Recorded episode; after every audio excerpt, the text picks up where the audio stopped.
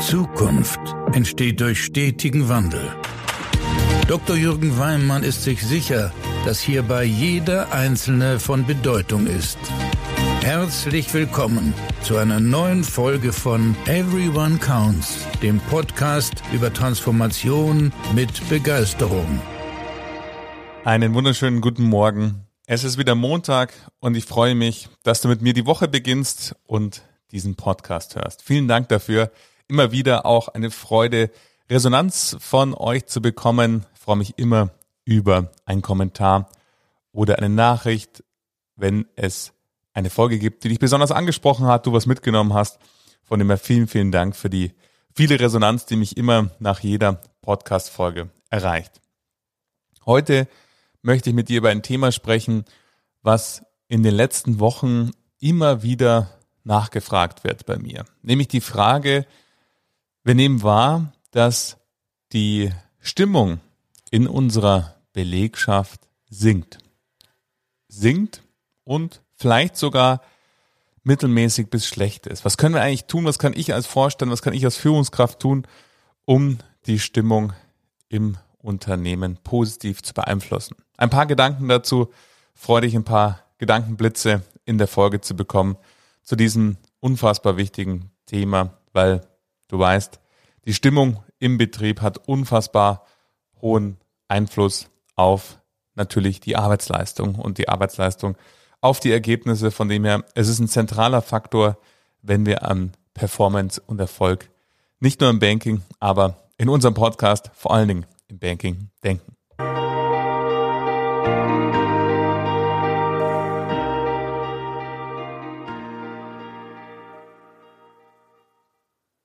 Ja, die Stimmung. Formell könnten wir sagen, was ist denn eigentlich die Stimmung? Formell würden wir sie als Unternehmenskultur vielleicht ähm, ein Teil der Unternehmenskultur beschreiben. Und wenn wir uns mal überlegen, was ist denn eigentlich Kultur und was macht das aus, dieses Miteinander und die Art und Weise, wie die Stimmung im Unternehmen ist? Und ich würde es gerne mal mit dir so ein Stück weit formalisieren, ähm, wenn wir die, uns die Dimensionen von Stimmung angucken, dann können wir vereinfacht sagen, es gibt interne und externe Faktoren, die auf die Stimmung wirken. Wenn wir auf die externen Faktoren anschauen, dann ist sicherlich so etwas, wenn ich so die letzten vor allen Dingen zwei Jahre beobachte und mir die Projekte und die Häuser, die ich begleiten darf, anschaue, dann merke ich immer wieder, wenn ich im Austausch mit Menschen stehe, dass natürlich die Corona-Situation und alles, was damit verbunden war, bezogen war und ist, bezogen auf zum Beispiel Homeschooling, bezogen auf die Veränderung der Arbeitswelt und so weiter und so fort. Das hat was mit den Menschen gemacht. Man merkt, dass manche Menschen dünnhäutiger geworden sind und somit auch ein Stück weit weniger stressresistent in den letzten zwei Jahren. Das ist zumindest meine Beobachtung. Gleichzeitig sind wir in der Situation des Ukraine-Kriegs, dass die Menschen als weiterer externer Faktor ebenso natürlich betrifft. Und wenn wir an die Inflation und die Energiekosten denken, wir können noch weitere exogene Faktoren ansprechen, die natürlich insgesamt auf die Stimmung in der Gesellschaft wirken. Gleichzeitig, wenn wir eine Sparkasse, eine Bank nehmen, ist es ja nur ein Abbild der Gesellschaft. Sprich, wir müssen immer gucken, es gibt externe und interne Faktoren, die die Stimmungslage beeinflussen. Und wir dürfen hier ganz bewusst wahrnehmen, natürlich wirkt die externe Stimmungslage innerhalb der Gesellschaft ebenso in den Betrieb hinein. Wenn Menschen eben dünnhäutiger am Arbeitsplatz sind, als es vielleicht noch vor zwei Jahren waren, das Thema Resilienz, persönliche Resilienz gegenüber einer volatilen und unsicheren, komplexen und mehrdeutigen Welt wirkt auf das Individuum ja individuell. Und somit ist die Stimmungslage der einzelnen Persönlichkeiten ja auch individuell. Es kommt einfach darauf an, brauchen wir gar nicht die externen Faktoren anschauen, sondern machen wir ein prägnantes Beispiel. Stell dir vor, du hast dich gerade von deinem geliebten Partner getrennt oder er sich von dir oder sie sich von dir und dann ist doch klar, dass wir nicht so arbeitsfähig oder voller Power am Arbeitsplatz sind, als wenn wir in einer erfüllten und wunderbaren Beziehung leben. Also wir sehen, es gibt Zusammenhänge zwischen Stimmungslage im Betrieb zu dem Individuum, also die persönliche Lebenssituation, gleichzeitig externe Faktoren, die wiederum auf die Stimmung des Individuums wirkt, am Beispiel Corona oder Ukraine. Und somit sind wir jetzt hier und heute. Ich nehme diesen Podcast im August 2022 auf. Der Ukraine-Konflikt ist noch mitten im Laufen und Corona ist in so einem, wie soll ich sagen, Sommerloch. Niemand weiß so recht, was das im Winter bedeuten wird. Und gleichzeitig gibt es ganz, ganz viele Faktoren, die ebenso wirken, wo man eben nicht weiß, wie wird es sein, wenn man an seine persönliche Heizkostenabrechnung denkt, etc. Sprich, wir erleben Menschen, die dünnhäutiger geworden sind die letzten Jahre. Und jetzt lass uns mal in den Betrieb hineinschauen. Aber diese Bedingung ist ganz, ganz wichtig, dass wir uns Stimmungslage immer mit allen Faktoren angucken. Dass wir eben nicht nur sagen können, die Stimmungslage im Betrieb, sondern der Betrieb ist A ein Abbild der Gesellschaft und B gleichzeitig eine Ansammlung von Individuen, die ihr steigendes Stimmungsbild ja mit reinbringen und somit ja gemeinschaftlich ein Stimmungsbild entsteht. Jetzt möchte ich aber mit dir mal draufschauen, was ist denn die Haupttreiber, wenn wir über Stimmung im Unternehmen nachdenken? Was sind vielleicht auch organisatorische Rahmenbedingungen, die Stimmung fördern? Stimmung ist ja erstmal per se ein neutrales Wort. Wir kennen Aufbruchstimmungen, wir kennen großartige Performance-Stimmungen, Leistungsstimmungen. Wir kennen eben auch eben destruktive Stimmungen, die dann eher dazu führen, dass der Betrieb gebremst wird und nicht beschleunigt wird. Und wir wollen natürlich im Unternehmen eine Stimmungslage haben, die dazu führt, dass sich A, die Menschen wohlfühlen, dass die Leute Lust haben auf das, was sie zu tun haben, dass diese Lust dazu führt, dass eben Freude entsteht, wenn wir das in der Emotionslehre uns anschauen, mindestens mal Freude, vielleicht im Idealfall teilweise Begeisterung, die dann dazu führt, dass wir einen positiven Impact auf die Arbeitsleistung haben und diese positive Arbeitsleistung sich dann natürlich in der G&V auswirkt. So könnten wir mal vereinfacht diese Kette zwischen Stimmungslage und G&V darstellen, dass es natürlich darum geht, nicht nur ein Wohlfühlklima zu schaffen, sondern natürlich dieses Wohlfühlklima zu Leistung führt und diese Leistung dann auch zu Ergebnissen. Und wenn ich auf die internen Faktoren angucke, die Stimmung beeinflussen, dann sehe ich hier vor allen Dingen drei Hauptfaktoren, die diese Stimmungslage beeinflussen. Und ich möchte mit der aller, aller wichtigsten und dem größten Hebel, wenn es um Performance und eben Stimmungslage geht, anfangen. Immer wieder und die letzten Jahre durfte ich zahlreiche Institute und dafür bin ich so unfassbar dankbar, ähm, von innen heraus tief kennenlernen und begleiten. Und ein Erfolgsfaktor war immer dabei. Und der Erfolgsfaktor heißt Widersprüche auflösen. Das ist der allererste Schritt, den ich in allen meinen Projekten gehe, zu suchen, wo finden wir im Unternehmen Widersprüche. Und was meine ich mit Widersprüchen? Widersprüche entstehen immer aus, du merkst und weißt, wenn du diesen Podcast schon länger hörst, ich bin ein großer Verfechter von einfachen Gedankenmodellen, weil letzten Endes kann man Dinge nur vereinfachen, wenn man sie tief durchdrungen hat und in der Einfachheit liegt einfach die Magie der Umsetzung, weil man sie sich gut merken kann und somit auch schneller in die Umsetzung kommt als bei komplexen Modellen. Und Widersprüche entstehen immer aus dem Gap zwischen was höre ich als Mitarbeitender und was erlebe ich. Und je größer diese Lücke zwischen Hören was man gesagt bekommt, was man in Videobotschaften liest oder hört oder sieht, was man auf Veranstaltungen, wo der Vorstandsvorsitzende, die Vorstandsvorsitzende spricht, hört und mitnimmt, was meine Führungskraft mir sagt und zwischen dem, was dann Realität ist. Nehmen wir ein Beispiel, um ein, ein Gap äh, mal aufzuzeigen, das ich auch leider immer wieder in den letzten Jahren erlebt habe, nämlich das Thema Digitalisierung. Wir sprechen von Digitalisierung, von digitaler Finanzdienstleistung, von wir möchten digital Innovationsspitze werden, wir möchten im digitalen Kompass uns verbessern, was auch immer. Somit hören die Menschen die ganze Zeit, Digitalisierung ist ein zentraler Faktor und ist uns ganz, ganz wichtig, als Sparkasse, als Institut, als Bank da weiterzukommen. Gleichzeitig sitze ich an einem Arbeitsplatz, der weder über eine Webcam noch über eine gescheite Möglichkeit an Konferenzen, WebEx, Skype, Teams, was auch immer für ein Tool verwendet wird, teilzunehmen.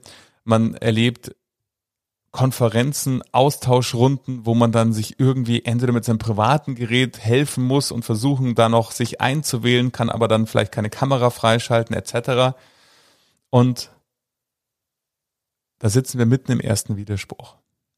Wenn ich auf der einen Seite sage, wir möchten digitaler Marktführer sein und digitale Speerspitze sein, auf der anderen Seite aber dann auf Rahmenbedingungen als Mitarbeitender treffe, die einfach unfassbar oldschool sind, um es jetzt mal ganz äh, salopp und vereinfacht zu formulieren, dann denke ich mir irgendwann mal, was soll das hier eigentlich? Wir reden die ganze Zeit davon, aber irgendwie, wenn ich hier auf einen Arbeitsplatz gucke, dann äh, merke ich hier überhaupt nichts von digitaler Marktführer oder die Speerspitze der Digitalisierung, sondern irgendwie sind wir da noch ein Stück weit in der Vergangenheit. Und Jetzt gibt's natürlich immer Übergänge, wo wir sagen, zum Beispiel beginnt ein Projekt und ähm, wir starten und sagen, wir wollen das werden und man merkt als Mitarbeiter, jawohl, wir investieren jetzt auch, jetzt werden langsam die Arbeitsplätze auch moderner umgebaut und so weiter, dann akzeptiert man diesen immer noch vorhandenen Widerspruch, aber man sieht, es geht ja was voran. Aber oftmals geht eben nichts voran und dieser Widerspruch bleibt. Und man hört immer wieder, dass man digitaler Marktführer werden möchte, aber man merkt irgendwie nicht, dass sich was ändert. Und dann passiert etwas, was in der Emotionslehre eine total fatale Wirkung hat. Und da sind wir wieder mitten bei Stimmung. Welches Gefühl, welche Emotion entsteht denn, wenn es dauerhaft ist, dieser Zustand? Dauerhaft dieses Gap zwischen Hören und Erleben. Irgendwann entsteht Frustration, wenn es noch schlimmer wird, Zynismus und du kannst dir vorstellen, dass natürlich diese Frustration und dieser Zynismus wo man dann eben in Teamrunden mit dem Kopfschütteln drin sitzt oder zu seiner Lieblingskollegin oder Lieblingskollegen sagt, ach komm, lass sie doch reden, das haben sie schon vor zwei Jahren erzählt und schau an, wo wir sitzen mit unseren kleinen Monitoren und keiner Webcam und äh, Konferenzen, an denen wir nicht teilnehmen können, wo wir uns irgendwie im Teamraum rund um ein iPad, was irgendwie unsere Führungskraft setzen müssen, das hat doch alles nichts mit dem zu tun, was wir hier tagtäglich erleben. Und das macht natürlich Stimmung. Und das macht leider Stimmung in eine Richtung, in der wir sie nicht haben wollen. Nämlich, Stimmung hat immer zwei Facetten. Wir können Stimmungsbilder haben, die beschleunigen, wenn wir Emotionen haben, die positiv sind, wie Freude, wie Begeisterung, wie Zuversicht, wie Hoffnung, wie Optimismus. Das beflügelt. Und dieses Gefühl der Beflügelung kennen wir alle, wenn wir schon mal verliebt waren. Da ist alles leicht, alles möglich, alles Zeit und Raum spielt fast gar keine Rolle mehr. Und genau das ist etwas, was eben diese Beschleunigung im Unternehmen auslöst, wo eben Teams fast durch die Wand laufen, wenn man so will, und füreinander einstehen und hoch erfolgreich sind. Und ihre Hochleistungsmitarbeitenden und Hochleistungsteam, die agieren genau in diesen Emotionsgelagen. Und wenn wir uns anschauen, auf der anderen Seite bremsende Faktoren, das ist eben sowas wie Frustration oder Zynismus. Und das entsteht immer aus Widersprüchen. Deshalb die Frage an dich, wo hast du im Betrieb Widersprüche? Und die gilt es als allererstes aufzulösen. Und der Widerspruch heißt immer der Widerspruch zwischen Hören und Erleben. Und wir könnten verschiedene andere Beispiele machen, gerade in Change-Projekten. Ich begleite ganz viele Change-Projekte und da ist immer neben den Widersprüchen der erste Schritt, die aufzulösen und zu sagen, was heißt das denn für den Vorstand? Wenn wir das dahin wollen, was heißt das für jedes einzelne Vorstandsmitglied im täglichen Erleben? Weil denk an Veranstaltungen, denk an Führungsgespräche, an Fixe. Da entsteht ja die Stimmung. Wenn ich auf der einen Seite die Vorstandsvorsitzende auf der Veranstaltung höre, dass wir jetzt ein neues Zeitalter einläuten und gleichzeitig dafür die Sparkasse in verschiedenen Bereichen neu aufstellen, aber dann im Einzelshowfix mit derselben Person, die vorher noch auf der Bühne stand vor Wochen, eben dann merke, wir agieren hier wie die letzten 20 Jahre auch. Dann merke ich irgendwie, und wenn das zwei, dreimal passiert, verfestigt sich dieses Bild.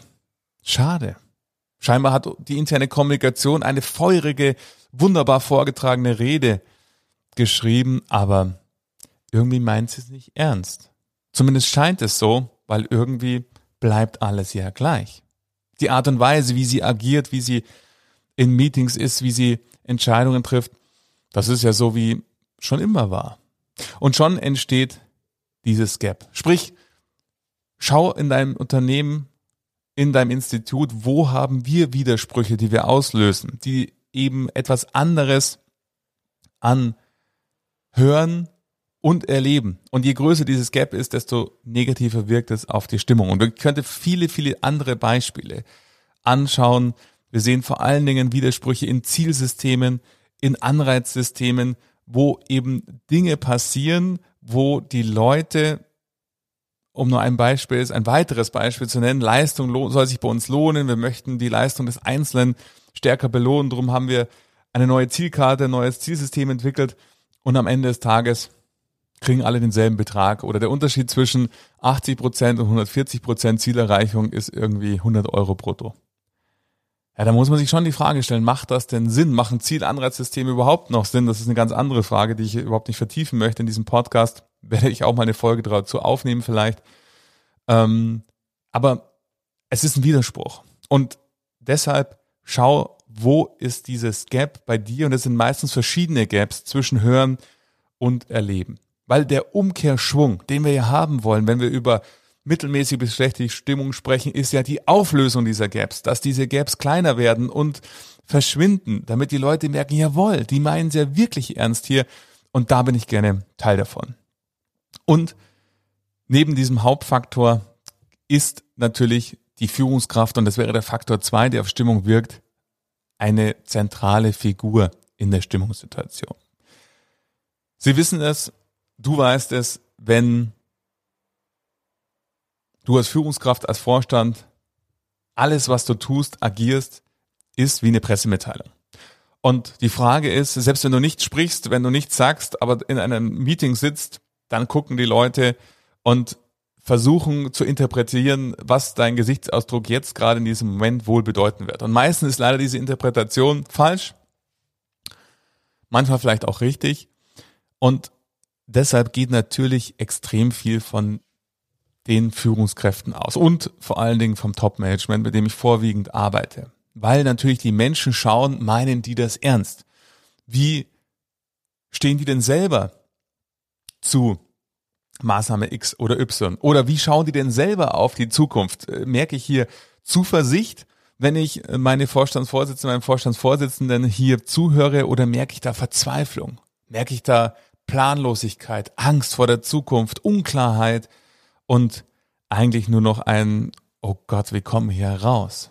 Dann ist es natürlich schwierig, mit einem Gefühl hier rauszugehen, ja, wir schaffen das. Wir kriegen das zusammen hin. Egal wie unser momentanes Betriebsergebnis aussieht. Wir wissen, es gibt unfassbar viel Potenzial in unserem Geschäftsgebiet und das werden wir gemeinsam heben, weil unsere Kunden brauchen uns, unsere Kunden brauchen Finanzberatung, unsere Kunden haben auch das Potenzial für Finanzberatung. Und da wäre es doch gelacht, wenn wir das nicht schaffen, hier als Marktführer die Menschen von unseren Leistungen zu begeistern. Das ist eine ganz andere Haltung, die entsteht. Und somit ist eben die Frage, wie wirkt die jeweilige Führungskraft in die Teams? Haben sie eben Führungskräfte und spätestens jetzt, spätestens jetzt, eigentlich schon vor zwei oder drei Jahren, aber spätestens jetzt ist es an der Zeit, Führungskräfte, die keine Führungskräfte sind, sondern einfach aus irgendwelchen Entscheidungen, die damals nachvollziehbar waren, Führungskräfte geworden sind, aber man merkt, die sind weder State of the Art bezogen auf die Herausforderungen, noch sind es Menschen, die Menschen wirklich begeistern können, sondern sind einfach edel Sachbearbeiterinnen und Sachbearbeiter, dann ist jetzt der späteste Zeitpunkt, sich dem ganz massiv zu widmen und diese konsequent auszutauschen durch Führungskräfte, die Menschen begleiten wollen, können, und Menschen gefangen genommen gehen können im positivsten aller Sinne, nämlich begeistern, inspirieren können, dass die Leute sagen, da habe ich Lust, Teil davon zu sein. Weil die Zeit zu sagen, und ich leider höre ich das immer mal wieder, ja, die hat noch fünf Jahre oder der hat nur noch drei Jahre. Diese Zeit, und das weißt du als Hörerin und Hörer dieses Podcasts sowieso, gibt es nicht mehr. Wenn man in die G&V, in die Prognosen reinschaut, dann zählt jetzt wirklich fast jeder Moment, jede Chance und somit gibt es keine Zeit, schlechte Führungskräfte durchzuhalten, sondern die konsequent auszutauschen, weil die Führungskraft hat so eine massive Wirkung. Wenn man sich vorstellt, diese einzelne Person, wie wirkt die auf ein Team, wie groß ist dieses Team, wie groß ist diese Strahlwirkung in dem Betrieb. Und letzten Endes ist das meistens eine enorme Strahlwirkung im positiven als auch im negativen Sinne. Und mein letzter Gedanke, welche internen Rahmenbedingungen oder internen Faktoren die Stimmungslage beeinflussen, sind natürlich auch die Rahmenbedingungen. Da sind wir so ein bisschen in der Mischung zu Punkt eins, nämlich den Gaps. Natürlich sind die Prozesse, die Steuerungsvorgehensweisen, wie trefft die Entscheidungen, wie kommuniziert ihr intern, wie werden Dinge im Unternehmen, in Projekten abgearbeitet oder Maßnahmen, das wirkt natürlich ebenso auf die Stimmungslage. Somit sind wir wieder bei unserem ersten Punkt, nämlich den Widersprüchen. Wo sind die in deinem Institut? Was kannst du tun, um diese möglichst zu verkleinern und möglichst aufzulösen? Die Frage ist ja, wenn wir die Stimmung wahrnehmen, was können wir denn tun? Und ich möchte dir drei Schritte nochmal zusammenfassend am Ende dieser Folge ans Herz legen, die wichtig sind und relevant sind, wenn wir über die Veränderung der Stimmungslage sprechen. Erster Punkt, finde raus, wo die Widersprüche sind, von denen wir gerade gesprochen haben. Also ein Widerspruch, ein Gap zwischen was hören meine Mitarbeitenden und was erleben sie. Und schließe diese Lücken. Das ist alles, was das Thema Prozesse anbelangt, Steuerung anbelangt, Führung anbelangt, Kommunikation anbelangt. Da kann ich zig, zig Beispiele machen, wo eben diese Gaps sind. Du hast schon einige gehört und von dem her mach dich auf die Suche nach diesen Widersprüchen und löse sie auf. Gleichzeitig, und das ist der zweite Punkt und der zweite Schritt, schau, wer sind eigentlich meine Meinungsbildnerinnen und Meinungsbildner im Unternehmen. Man würde das neudeutsch Corporate Influencer nennen. Also wo sind meine Informationsknotenpunkte? Menschen, die eine unfassbare Strahlwirkung haben und denen Menschen folgen. Wenn die sagen, das, was wir jetzt vorhaben, ist Humbug, dann ist die Wahrscheinlichkeit, dass ein großer Teil von Menschen auch sagt, dass es Humbug ebenso groß wie umgekehrt, wenn diese Person sagt, wow, so klar, so zukunftsweisend, so bedeutend habe ich meine Vorstandsvorsitzende noch nie erlebt. Das ist der Hammer. Und ich kann es kaum erwarten, bis wir anfangen. Das wirkt ja ebenso. Und die Frage ist, wer sind diese Knotenpunkte, diese Informationsknotenpunkte im Unternehmen, diese zu identifizieren und mit diesen Menschen ganz bewusst natürlich zu arbeiten und die einzubinden in die Weiterentwicklung des Unternehmens, um eben, weil du kannst als Vorstand oder Führungskraft ja nicht jede Person in deinem Betrieb selbst begeistern und selbst erreichen, sondern du brauchst Multiplikatorinnen und Multiplikatoren. Das sind im originären Sinne die Führungskräfte im wirklichen Stimmungsbild, strukturellen, kulturellen Punkt sind es aber teilweise nur die Führungskräfte, sondern auch noch weitere Mitarbeitende. Sprich, diese Knotenpunkte braucht Erfahrung herauszufinden. Das sind schöne Dialoge, die da entstehen in der Identifizierung, weil sie eben nicht im Organigramm ablesbar sind. Es gibt Führungskräfte, die sind zwar Führungskraft, haben aber null Einfluss insgesamt ins Unternehmen. Die wirken in ihr Team rein, aber sie wirken nicht in den Betrieb. Aber stell dir vor, einem Personalratsvorsitzenden oder Personalratsvorsitzende haben nochmal eine ganz andere Wirkung vielleicht im Betrieb. Aber man kann nicht sagen, immer hat der Personalratsvorsitzende, der Personalratsvorsitzende so eine Wirkung. Es gibt auch totale Gegenbeispiele, wo eben sich die Personalorgane vom Betrieb so weit losgelöst haben, dass die meisten Menschen in der Belegschaft sagen, ach komm, lass doch den Personalrat reden.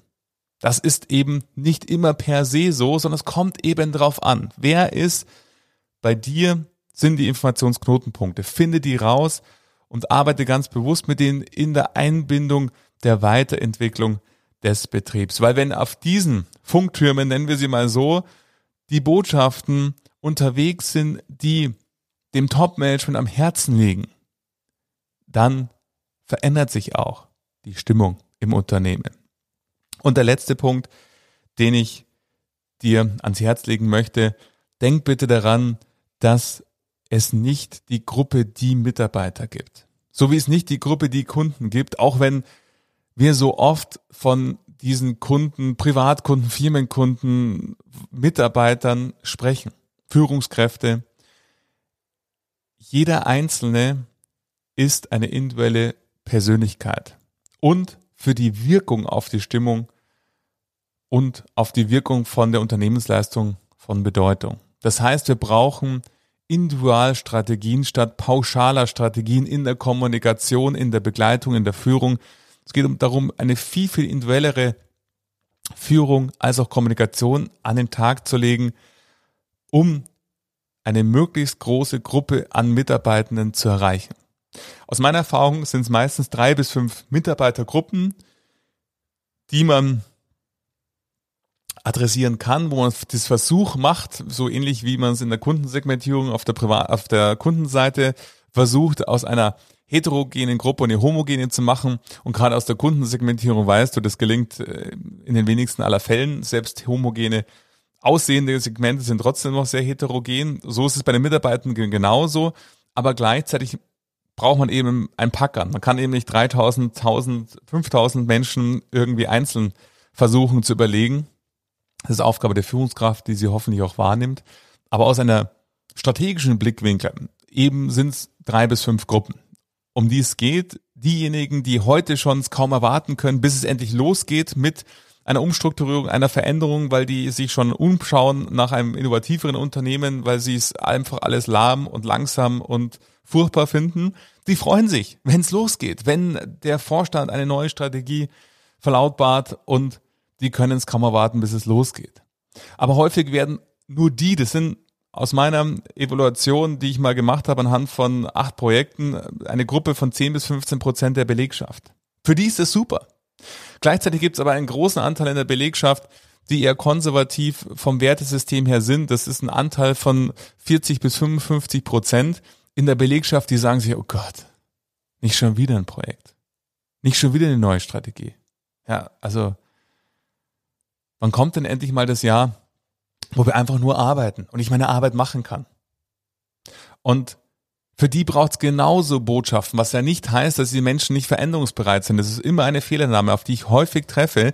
Die sind nicht veränderungs, äh, also weniger veränderungsbereit wie die anderen. Die brauchen nur eine andere Botschaft, weil häufig das Gefühl entsteht bei den konservativ geprägten Menschen, ja, jetzt bin ich seit 30 Jahren hier im Institut, ist denn das nichts mehr wert? Die Art und Weise, wie wir gearbeitet haben, war doch irgendwie gut und hat zu guten Ergebnissen geführt, wurde mir zumindest immer erzählt.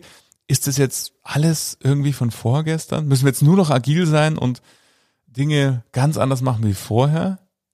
Und dieser Gruppe Menschen darf klar werden, und das ist die Aufgabe des Top-Management, dass es ja gar nicht darum geht, die Vergangenheit zu beschmutzen und die Vergangenheit als schlecht darzustellen, sondern es geht einfach darum, die Vergangenheit und die Vorgehensweisen der Vergangenheit haben ja das Unternehmen so geprägt und dahin gebracht, wo es jetzt ist. Jetzt ist einfach eine neue Zeitära und da braucht es eben andere und weitere Vorgehensweisen und gerade wenn man ins Banking guckt, gibt es ja ganz viele Dinge, die man schon gemeistert hat und da darf man diese Menschen dran erinnern, wie viel Veränderung hast du eigentlich schon selber erlebt in deiner 30-jährigen Karriere? Denk an die Euro-Umstellung, denk an die Umstellung von damals äh, hier im Jahr 2000, wo wir alle gedacht haben, am 1.1 ähm, des Jahres 2001 funktionieren alle Computer nicht mehr, alle Excel- und Word-Vorlagen oder keine Ahnung.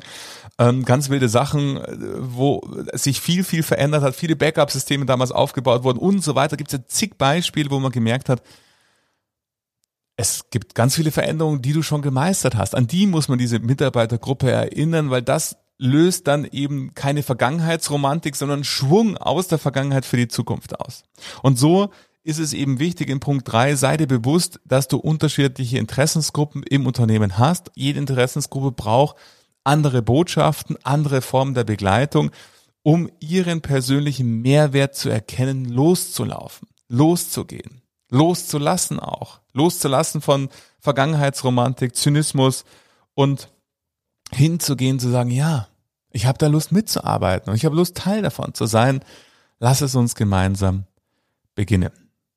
Und ich hoffe sehr, dass es mir gelungen ist, dieses sehr komplexe Thema möglichst verdaubar auf deiner Fahrt hin ins Unternehmen, beim Joggen, beim Spazierengehen, im Zug oder wo immer auch du diese Folge gerade hörst, für dich so ein Stück weit zu strukturieren, dass du siehst, wir haben Faktoren, die Stimmung beeinflussen im Individuum. Wir haben externe Faktoren, äh, Stichwort Corona, Ukraine. Wir haben interne Faktoren, Stichwort Widersprüche, die Führungskräfte und die Rahmenbedingungen. Und wir könnten weitere aufzählen, die auf Stimmung wirken. Und wir merken, Stimmung ist nicht pauschal, sondern hängt vom Individuum ab. Und deshalb brauchen wir auch für die einzelnen Menschen unterschiedliche Botschaften, Vorgehensweisen und Art der Begleitung.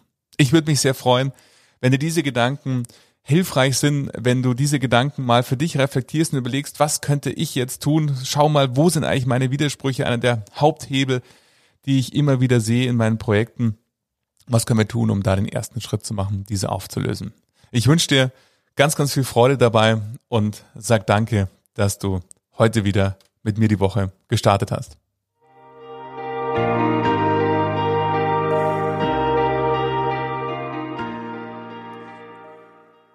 Ja, das war wieder eine Folge, bei der ich ganz extrem aufpassen musste, mich nicht zu sehr in Rage zu reden, so dass sie nicht irgendwie eineinhalb Stunden dauert, sondern dass es noch eine verdaubare Dosis bleibt und auch eine Zeit, die gut hörbar ist auf deinem Weg in die Arbeit oder beim Joggen, Bahnfahren, wo auch immer du das gerne hörst. Im Urlaub, wir sind im August, von dem her vielleicht hörst du mich auch gerade am Strand und blickst aufs Meer oder irgendwo wo es schön ist. Ich sage danke, dass du das tust und freue mich natürlich über dein Feedback, welche Erfahrungen du sammelst, gesammelt hast, welche anderen Gedanken, Ideen du hast zum Thema Stimmungsbild.